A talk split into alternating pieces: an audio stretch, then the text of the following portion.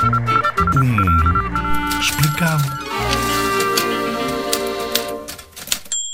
OMS, ou Organização Mundial de Saúde. Devem ter ouvido falar muito desta agência durante os últimos tempos. Portanto, é uma agência, ou se quiseres, um grupo especializado em saúde. Foi fundada há muito tempo, em 1948, e esta organização faz parte das Nações Unidas tem as suas origens nas guerras do fim do século XIX e foi a seguir à Primeira Guerra Mundial que foram construídos os seus pilares.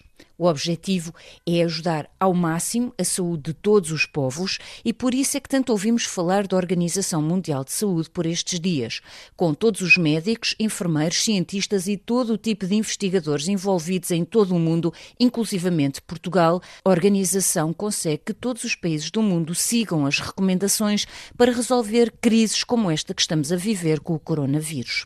Se quiseres, pede ajuda a um adulto para explorar o trabalho da Organização Mundial de Saúde na internet. Eles têm um site, um canal de YouTube, Twitter e Facebook.